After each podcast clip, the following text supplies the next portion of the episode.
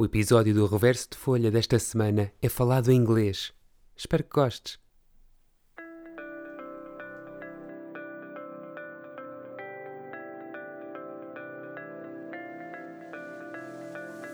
You're listening to Reverso de Folha. I'm David Salvado, and this is my podcast. The podcast where every week I share text and I tell you how it happened. Welcome. Happy Wednesday, everybody. Happy first of the month. This is the first episode of the, of the new month. And it's my first episode in English. So let's see how it goes. And it is in English because I have someone that I met a few years back in Paris. I have with me Steve Head. Hey, Steve. Hello. Hi, David. Thank you. Thank you very much for having me, mate. Much appreciated. You're very welcome. Thank you for being the first one to embark in this crazy thing that is I'm, I'm recording honored, a podcast. honored and terrified. For you, the ones that are listening the other side, Steve is in Paris at the moment. Yeah. And I'm in Lisbon. So we're doing this very far away. It's true. Yeah, on a shaky internet connection and with a pandemic. We will pandemic. see how it goes. We'll see how it goes, man. In the middle of the pandemic, in the confinement in Portugal. Yeah. So this episode, it's going to be in English, fully in English, as you can understand already. And I'm gonna check if all the people that I know that are not Portuguese speakers are going to listen to it, because I have a lot of people, especially from Paris, are saying, "Oh, I'm so sad that your podcast is in Portuguese, because I would love to listen to it." Now I'm gonna see if they are really going to listen to it or not. Steve. I'm, I'm the guinea pig for your little experiment. Yeah, you are in a in a lot of sense. be exploited. So you're going to be the. It's the first of the month. It's the first episode of the month. It's the first episode in English. It's the first uh, guest that is not from Portugal. No pressure. A lot of firsts. Yeah. No pressure at all, Steve. It's my first podcast ever. My first interview. Is it? Mate. Yeah. Yeah. Kind This is not. Don't think in this as an interview. This is literally a conversation, All right. as if we were face to face. All If this was not You've convinced me. a COVID world. Yeah. What a strange world. Uh, so a very quick thing. Me and Steve met in 2019 when I moved to Paris for six months. We worked uh, for the same company, and although we worked together for, this is my cat saying hello, Steve. Hello. I'm recording a podcast now. Um, and although we worked for six months together, I don't think we ever talked about you writing poems. I think I will discover that after I moved out of Paris. Yeah, I think so. I mean, at that time, I had a real job, so I guess I didn't have time to write poems. But then, uh, yeah, after that, obviously the pandemic came in, and um, tourism wasn't a thing anymore. Still isn't for a while. Yeah. and uh, yeah, so I had time to to start writing poems again, which I hadn't done for years. And um, yeah, I guess that's why we never. We can start by there. Yeah. What's your first memory of writing? In a sense, do you remember when was your first impulse to write? How old are you? Uh, yeah, I was pretty young. I reckon probably eight or nine. I can't remember exactly what age, but it was um, it was my my granddad. My grandfather was was sick. Um, Yeah. And uh, I was too young to really know how how big a deal it was, but he was pretty sick, and uh, and my impulse was to to write a poem for him, and uh, I can't remember really exactly. I, I've tried talking to my to it was my mom's dad, so I tried speaking to her about what the poem was about. I think it was something to do with a like an astronaut floating around the Earth, looking down. Uh, I'm not really sure, but anyway, That's a very cute yeah, memory of a first yeah. poem and a first impulse to write. Although it's not a very nice thing because your your granddad was sick, Yeah, but it is a very nice impulse. Like I want to write something to my granddad to make him feel better. I don't know where the impulse came from because up until then I'd never really written. I mean, I wrote stories at school, but they were, I mean, they were just kind of like silly kid stories, you know. And they all ended with, uh, and it was all a dream or, or something like that. Yeah. like some kind of like, classic cliche. Was your story. plot. Yeah, like to the point where my teachers thought I had a problem because I couldn't write an actual story. That would be in a dream. and uh, but yeah, like the the thing from my granddad, I remember writing it and then and then my mum taking it down when she went to visit because he he lived um, in the south of England on an island called the Isle of Wight.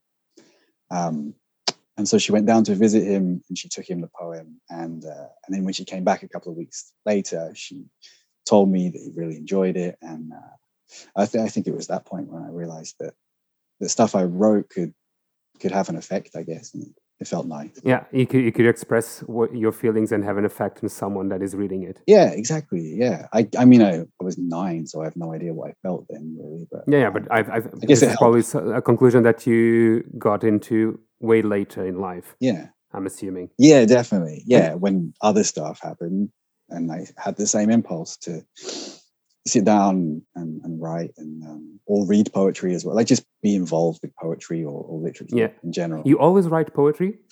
no, so I, you, I, you never had any impulse to write anything else apart from poetry. I, I've written I've written a novel as well, which I'm editing and um, try and get out hopefully hopefully this year as well. But um, I start yeah when I started it was it was poetry. I, I just I don't know it came it came more naturally to write shorter stuff. I guess I, can- Yeah. I could fit everything I wanted to say into Yeah. these little short impactful poems. Um, but then yeah later on yeah, yeah I don't know I kind of had phases. So it was it was poetry for a long time and then I just had a moment um, much more recently actually around like two, 2014 15 is when i sat down and started writing prose writing a novel um, and that was that was around the time that there were the the attacks in paris I don't know if you remember the the Bataclan. Yeah, I do. Yeah, yeah. yeah i mean i'd kind of written some some prose before that um, and i had like Were you living in Paris already? yeah, I was I was I moved to Paris in 2013, so I'd been there for a couple of years, and um, and I had I had like little bits and pieces that I'd written that sort of roughly they didn't form a story, but they were there was something there, and then um, and then the attacks happened, and and I wrote about that, and then it kind of somehow um, it pulled everything together. Like this, there was this story that kind of made sense. It's strange, but it's um it's often that it seems to be that way in my life that there's there's an event which leads to me to to write or or it leads something I've written to make more sense or So normally your impulse comes from something that happened to you and you need to digest it. yeah Is that it? I guess it's that yeah it's a reaction to to exterior stimuli I guess I No, Yeah. because I, I, my writing comes exactly from the same place. It's something that happens with me or in me and needs to be expressed, and I need to understand it better. And yeah it doesn't fit anymore inside my read case. I need something awful to happen to be able to do well not necessarily awful good too but I think it's easier to write when something bad it's easy I don't know it's always been easier for me to write I, I understand. Uh. I, for years and years, I only wrote when I was down. yeah I remember I, my I mom not write about happy things. yeah, yeah. Like my mom was like, "Why, why do all your poems have to be so angry and and sad? They write something nice." You know, I wanted to try and explain that it's really hard. But yeah, it's It is. It's just. It's not only about what you're living, but the way that you express things. Normally, when you're down, things affect you much more, and you think about well, yeah. Why are you feeling sad? And when you're happy, you just assume that you're happy, and you're you. Well, yeah, I'm happy. you're living your life. and we go on. You want to enjoy the happiness, so you just you don't want to sit down with a pen and write about it. You want to just yeah, you want to enjoy it for once. so all. So let's exclude the very early ages. Mm. Uh, you always wrote about something that happened to you and you needed to express until today, Yeah, yeah. regardless if it's good or, or bad. yeah yeah it's uh, it's always been reactions to the stuff that's happening around me or um or yeah or, or myself uh, like, I- um, i wrote a lot when i was younger about um i was i had obsessive compulsive disorder i had like this um like anxiety problems when i was a kid and they manifested in- Okay, in ocd and um and it was I never noticed. yeah i it, it, it i got i got over it it, it kind of Okay, I, I, I kind of grew out of it and through therapy and stuff like that. And um, by the time I got to Paris, it was it was not really a thing anymore. It's kind of I don't think it ever goes away, but it's it's not like it was when I was no, it never. But it, you learned how to control it, and Absolutely. especially with therapy, you learn how to live with it. Yeah, yeah. But then back back when I first started writing, um, like properly, um, when I was maybe sort of around 17, 18, um, Mhm. that was I, I wrote a lot about that. That was a, a way of a way of coping with that and um, There's a thing that I want to ask you that I should have asked, asked you in the beginning that Mm-hmm. I'm going to put it in the end of the episode because Okay. otherwise we break the train of thought. It's thoughts. very intriguing. Uh, The thing I'm going to ask you now is uh, for the ones that you don't that are listening to this and don't know Steve, if you Google Steve, you're going to understand that he just released a new book called your first book actually, Yes. Yeah. Book Blue. Bluep- Blueprints, Blueprints. Yeah. uh, which I'm assuming that the poem that you're bringing is from this book. Yes. Yeah. Exactly. There Good. are quite. Good. I was not sure about that. Yeah. Can you give me a, a general line? What was the inspiration for the book? For the book, Because I'm assuming that it was more or less the same vibe for the, all the poems in it, or not? Uh, yeah, it's um, so bl- blueprints are all of the the poems I wrote around that, like the when I was a kind of a teenager, early twenties. So it's like the older poems. There's I have Nice. like two different, two like fairly the, the old Steve. yeah, the old Steve, the old like mess, That's why messed blueprint. up. Ex- exactly. Nice. Thank you very much, David. Appreciate that you got that. Yeah, definitely. Like the the essentially like the the raw plans for what essentially, oh yeah, whatever came became A later on, project I of what you were going to be. Yeah, exactly. Yeah, yeah, definitely. It's that. Um, so yeah, like the the poems I write these days, um, more recently, uh, they're they're quite different. There's, like definitely a different style. They're they're kind of informed by what I used to write. Like there's definitely some similarities, but the older ones in blueprints are more. Um, I mean, I was a bit more. I was a bit more fucked up, if I can say, a bit more messed up at the time. Um, and uh, had lots of. I had the obsessive compulsive disorder. I had like a breakup of my first serious relationship. Um, just uh, you know, I like I like I drank too much. I I, I was me- messing around with drugs and You were things like coping in a very extreme way. Yeah, Everything that was happening. It was my, like, you. yeah, my kind of idiot, messed up rock and roll time. So uh, the the poems are more. They're shorter. They're definitely angrier. They're kind of more um like raw and it's a lot of yeah. Now, now I, I was already going to buy the book, and now I'm sure that I'm going to buy it. you have it on ebook version, don't you? there's a, yeah, there's an ebook and it's paperback as well. There's um there's a couple of versions, Okay. and I just No, I have a, a Kindle, so it's perfect. I'm gonna lovely. buy your ebook version, and I'm gonna read it. Oh, Now, especially now that I know why is a blueprint. yeah, yeah, you can learn so much more about your friend Steve. This is who I was back then That's cool. And you can appreciate me more for who I am now because I'm I'm not the angry little asshole I was back when I wrote blueprints.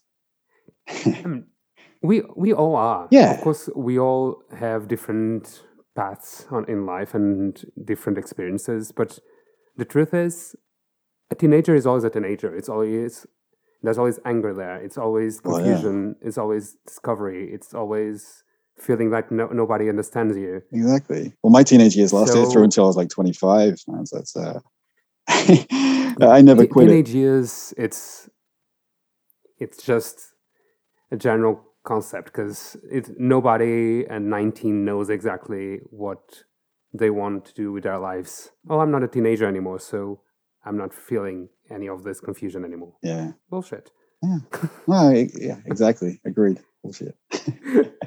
it's a word I use a lot in in blueprints. Actually, there's a lot of bullshit. Oh, bullshit. Yeah, bullshit. There's a lot of fucks. Because a lot 'Cause of bullshit. Bull- bullshit is a very good word to It use is. in general. It's extremely expressive. Yeah, I've always been. I've always been a fan of profanity. Oh my! I, I enjoy swearing, David. Uh, I'm not. I don't agree with these people that say that you can you can express something better without using profanity. I, I think that's bollocks.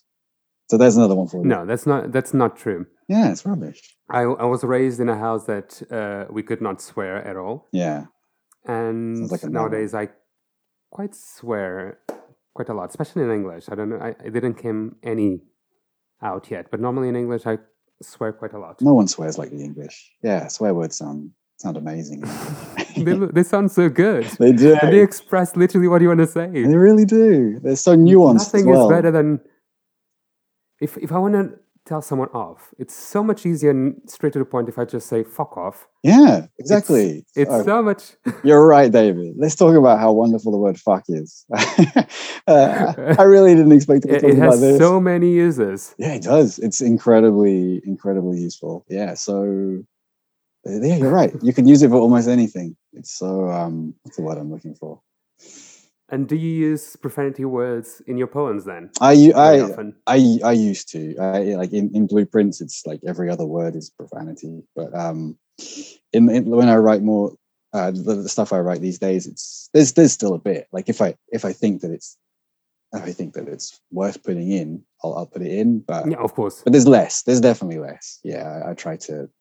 because you're more mature in person now. Uh, I wish I, know could say you're that.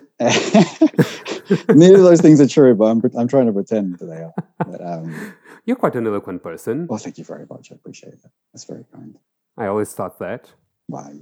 Quite and quite calm, also. Oh, yeah. That's why the obsessive thing was a surprise now, because I always thought in you very calm. I would never think of you. And although obsessive compulsive thing has very stages and very different ways Yeah. that can express themselves I got itself. Yeah, I mean, I'm not as calm as you think I am. I just give it. I give that impression. I'm, I'm good at that. But um, Because you were working with public, so you thought I need to be calm. exactly. Otherwise, these people will run away from here. you're right, mate. Yeah. Plus, you're a calming influence, David. How could how could anybody not be calmed by your your smooth, dulcet tones? Just your presence in this general. is a thing ongoing with me and Steve. Uh, Steve thinks that uh, my English is very calm and very well said. I, that I have a very good articulation in English, it's it's beautiful. You, you could work for a language especially app. for a non-English native. Oh, really? Seriously? Uh, Yeah. you speak English better than ninety percent of the English people I know. It's, uh, I love it. oh, thank you, Steve. That's my pleasure. okay, we're let's go back to to what we were talking about. Although yeah, fair enough. This, I'll compliment you later. this deviation of our conversation. uh, let me see what I want to talk about. Ah, why did you choose exactly this poem in particular? Um, you have a full book of it, a whole book to choose from. yeah, this, this is probably the well, it's one of the poems I'm the most proud of. Um, definitely from this book. Um, and uh, I don't know. It's um, it's it's the last one that I wrote in um, back in the the era when I wrote these poems because it, it's it's kind of strange, David. But I, I I wrote the books the like the older poems up until a certain point, and then I just I just stopped writing poetry for for like eight years or so. It's it's really weird. I, I don't know. I don't know why. It just stopped having. And I, I was going to ask you that.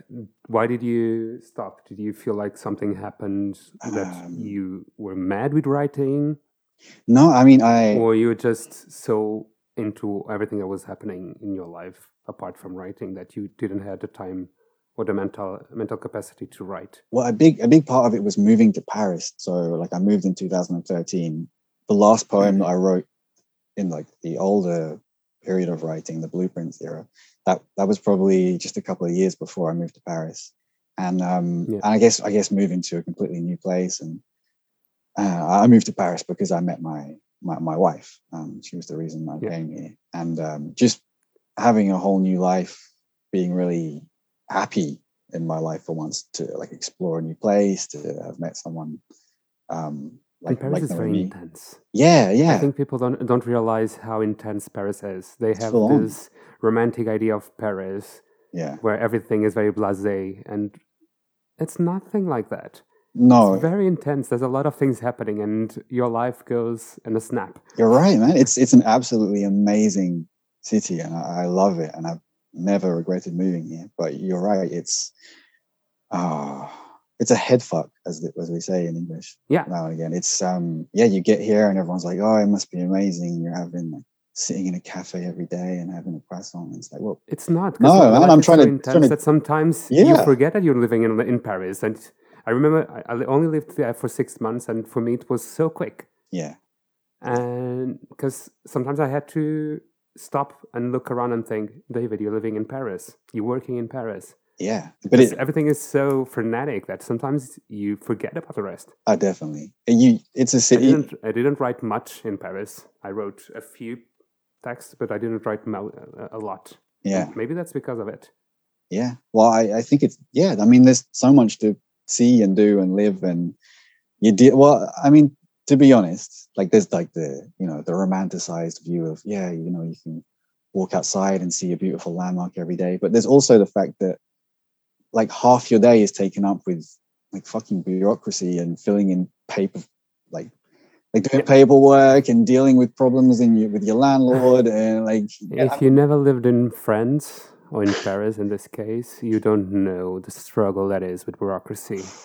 yeah, seriously in another language My as well God. like a really complicated language trying to deal True. with like the worst bureaucracy It In the world. doesn't make any sense. it No, doesn't many not. I'm sorry for my French friends. It's not true, but it is true. I'm dating a French, so I can say that sometimes he he teaches me things that I think this makes no sense, and he says, "Yeah, but that's how we say it." yeah yeah seriously it's So I mean, now, it's an amazing country but you have to you have to fight to earn your right to be here like every day hmm yeah it won't let you it won't give you an easy ride No. it's worth it so I do understand that, especially in the beginning when you moved the first years. yeah uh, that you didn't have the mental capacity to to write because you were focused in so many things. yeah seriously yeah Not only the new things that you're discovering, but what you like you're saying the all the fight daily that you have to do in Paris to Yeah. even to have a, a place to sit on on the metro. exactly uh, i mean you from living in it's, like a bit of a paris joke really like an in joke but the, the metros are, are numbered and there's line line 13 is is the infamous worst like every city has the worst line and line 13 is the worst one and i happen to live on the worst bit of line 13 where you literally you had to take like a running you had to like run take a run up to get into a into a carriage in the morning. Like you have to force your way in like kicking and punching just to squeeze like into half a centimeter of space. It was yeah. Yeah nightmare. fun. yeah another another little I romantic side of paris discovered. Yeah, I, I- I'll eventually do a series just about Paris and my life in Paris, Yeah. and I'll invite all of you into this conversation, and, and we can talk about how fun yeah the other part, the other side of Oh, living in Paris is. it's also absolutely incredible yeah yeah i mean i'm It just- is. It is. And the the good things of living in Paris how outdo the. the people let me yeah i just want to dispel one i know this has nothing to do with poetry and stuff but but for people listening that, that think that i'm you know that we're bad mouthing paris like with one one really ridiculous cliche idea that people have is that that the parisian people are unfriendly. And um and in my in my whole experience of being here like that's really really it's untrue it's really rare i've had so many it's like wonderful people it's like a, in every place. of course. I found people that were very very nasty, and I found people that are amazing. oh, yeah it's a I'm going to do a shout out here Yeah. to Lore. Lore is a Parisian, and I love her to death. Laura's a man. I didn't expect Laura to be mentioned. Uh, yeah, Laura's awesome. Laura, No, I, I, Laura's one of the because it was coolest. the first Parisian that came to my mind. Well, yeah, plus she's she's the best Parisian. Yeah, she's she's awesome. Laura's brilliant. Do people know who Laura is? She was born in in, in the 12th, Yeah, I think. yeah, and she's And she still lives in 11 or 12. She's one of the funniest people I've ever met. Oh, yes. Yeah, she's hilarious. Okay. And I was going to talk about the pink hair and everything, but this is not the place to talk about this. Yeah, you're gonna have to edit Laura, some of this out. Laura, this is a shout out to you. Laura, If we love you. you actually listen to this, please text me saying if you liked to be mentioned. This is my way to know if you actually listen to podcasts or not. Yeah, okay, so blueprints again. yes, Uh, I think we understood where it came from already, where your writing comes from, uh, why you do it, and yeah, I think it's time for us to hear your poem, Steve. sure. Good. So enjoy the lovely voice of Steve. True, the leaves that fall will bleed and sprawl, concealing every scar. A new season to believe that we are better than we are. A new reason to concede the house is dead without its heart.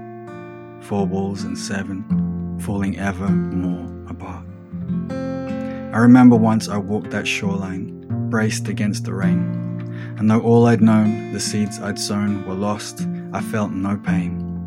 With head held high, the southern skies washed clear the blood and dirt, until two years of love and tears bled from my face into my shirt. We worked at being what we knew we could be, hurt and hopeless, well and truly spent, like matches cast into the sea, which whispered softly to me, She's just a ship you cannot steer. Walk tall and leave your troubles here. Keep words and love and whiskey near some. Run before the wind. And though the ghosts of all the most of all will float about the house, I will douse myself with new perfume and dream about the south, where all the hopes and all the ropes that pull our lives from start to finish ride the tides of our insides until, like flame, we all diminish.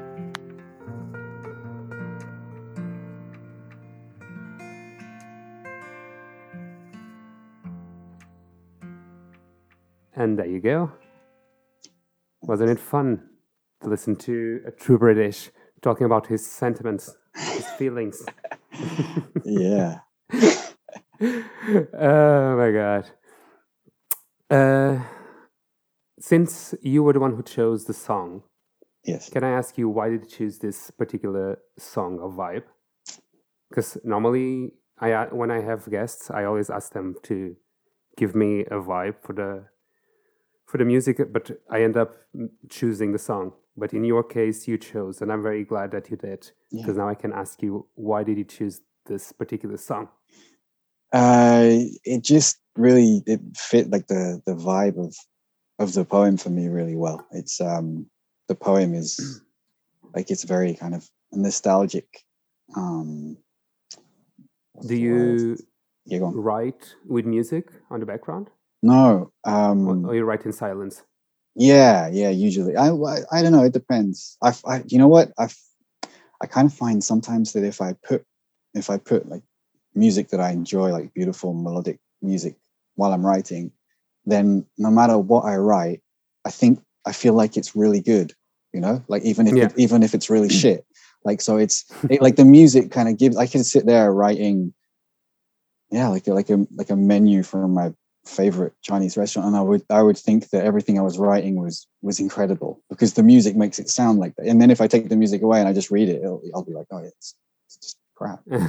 No, so it's dangerous. I don't know if you I don't know if you know what I mean. Maybe that's just me, but um, I do, I do, especially because uh, I lately write always with music on. yeah, Uh, when I get the impulse to write, I analyze very quickly what's going on inside me and try to feel what's the vibe, and I try to find a- a song that goes with this vibe, and then I start writing. yeah. You know what I do actually because I used to write with the music, and then I had that problem of thinking thinking that the writing was way better than it was.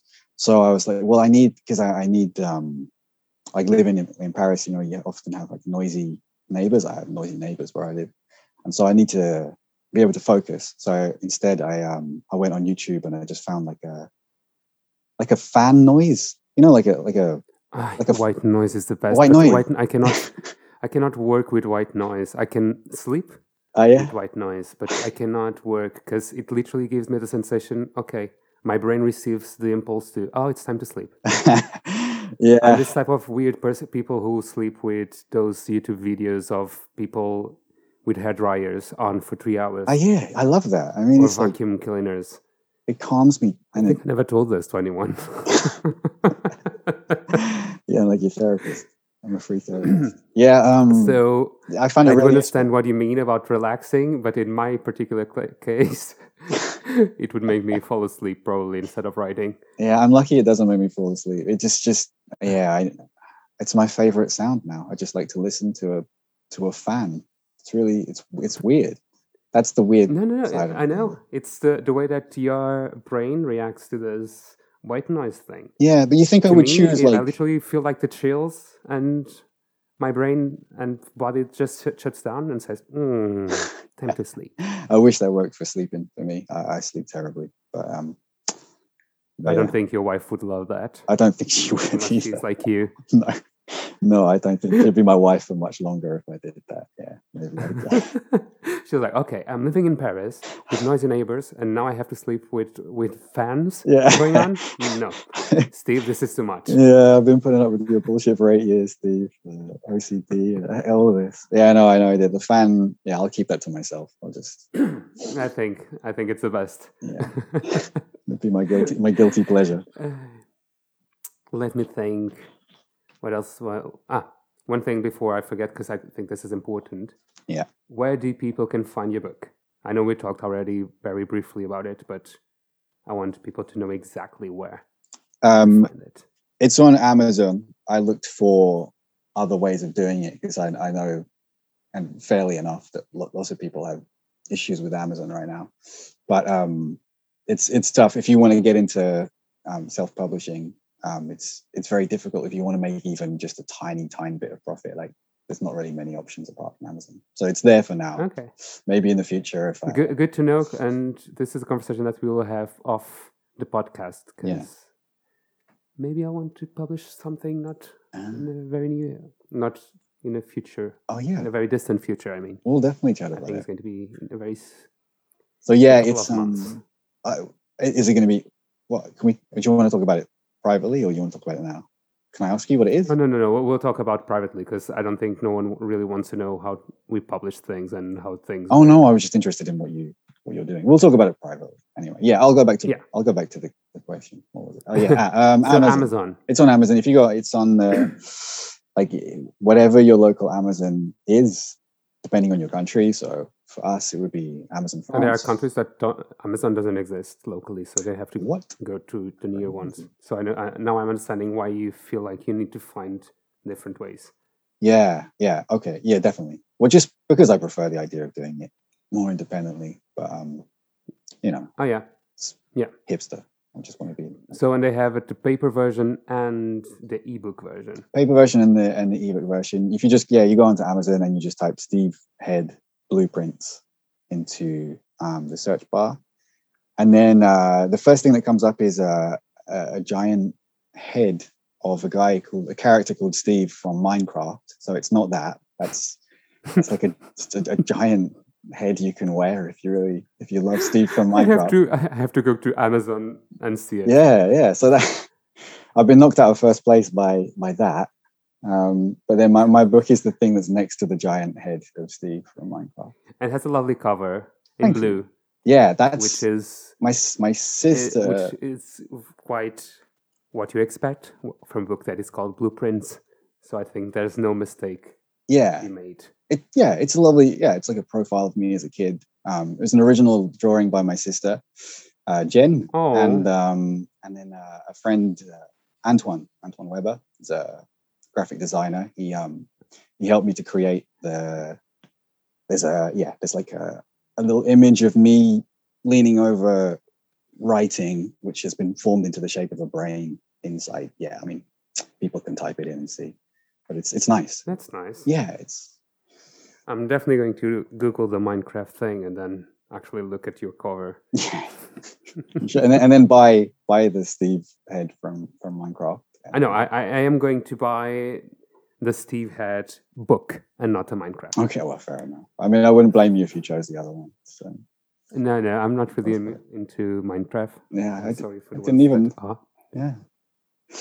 I had no idea there was a character called Steve in Minecraft. I'll have to check that out. Just my luck. okay, so let me think. Yeah, where do people can find you online? Um, on Facebook, uh, I have a page, Steve Head Writer. Um, on Instagram, which is where I do most writery, like poetry things, it's um, Steve Writes at Steve Writes.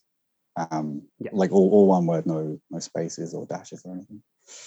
Uh, Twitter, Steve Writes three, because like I couldn't get Steve Writes or Steve Writes one and two. So yeah, really professional. Steve Writes three. Um, where else? Uh, nowhere else. I don't think for the moment. I have a YouTube channel, but no one bothers going there. So um, I, won't, I won't even. I don't. I don't. let, me, let me guess about Paris. Uh, no, no, it's no. It was just for the po- I set it up for the poetry, but um, Oh, okay. yeah, Okay, because I feel like everyone that I know or that I met when I was living in Paris Yeah. had a YouTube channel at certain point when they moved in the first year and in Paris because they thought, oh my God, it's so amazing. We're going to do a, a YouTube channel. Yeah. And then they gave up on it. I'm going to give my own unique personal taste on the City of Light. yeah. I'm going to be Yeah, your yeah. exactly. And everyone wants to do that. Some people are good at it. Some- Some of them are just terrible. Yeah, I didn't do that. I never did that. Okay. wrote pretentious Good to poetry know. instead. Yeah. Um, Uh, yeah. yes. and then uh, yeah, I heard that TikTok is a, a thing for, for for poets, and all the kids are into TikTok. David, I'm, sure you've heard of it. Uh, TikTok is quite uh, a thing, but I don't know if it's the, There's more and more the best place to have poetry. But Yeah. if you can find poetry appealing in a few seconds to teenagers, I think you have a demographic that you can hit. yeah, I haven't. I, I haven't done it yet. I, I'm not sure I have the time really, but apparently it's becoming more and more of a thing. So um, watch this space, I guess. But for the moment, It, uh, it doesn't surprise me. I didn't know that TikTok was going to a more professional. I, I think it's still just a, it's still just a bunch of teenagers dancing around. I think, but um, I, I think there's like people are realizing the potential for for other stuff. It is because uh, you have the whole young demographic there. Yeah, exactly. Look at me talking like I'm extremely old.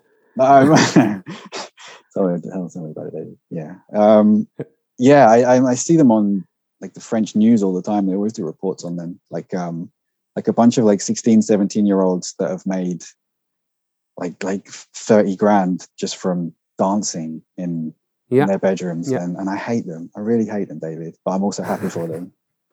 Um, yeah. If you do TikTok, you have to have it in mind that it has to be entertaining more than the what you're offering has to be interesting. So your poetry has to be uh, interesting, but it's a problem. the way that you present it has to be very appealing to yeah, uh, uh, a bunch of teenagers who are just scrolling. yeah, it's true. bored because they are bored. No, it's that's dead. Yeah, I'm not going to bother with TikTok. No one wants to see me in my bedroom reciting poetry. So there you go. Yeah. Social media management 101 right here, in the end of the, uh, of the episode. You're welcome. I, I know nothing. Okay. Don't ask me for advice on that. Steve, thank you so much for being here with me. My pleasure. I had a Thank you. blast with you, and you were a perfect first guest for an English podcast. It's been emotional, David. Thank you. I really appreciate it. Oh my. Real honor. Honestly, thank you. Really good. I, I hope people Thank you so much enjoy. for being here. Cheers, man. You from the other side, the ones that are listening, thank you for much. Thank you so much for being here. If you want to know who's behind the podcast, you can do it on my Instagram at David Salvado, all together in one word. Easy peasy. If not, we see you next week here. It's going to be in Portuguese, probably, but I'll try my best to have more English guests because I really had fun with this. In the meantime, see you soon.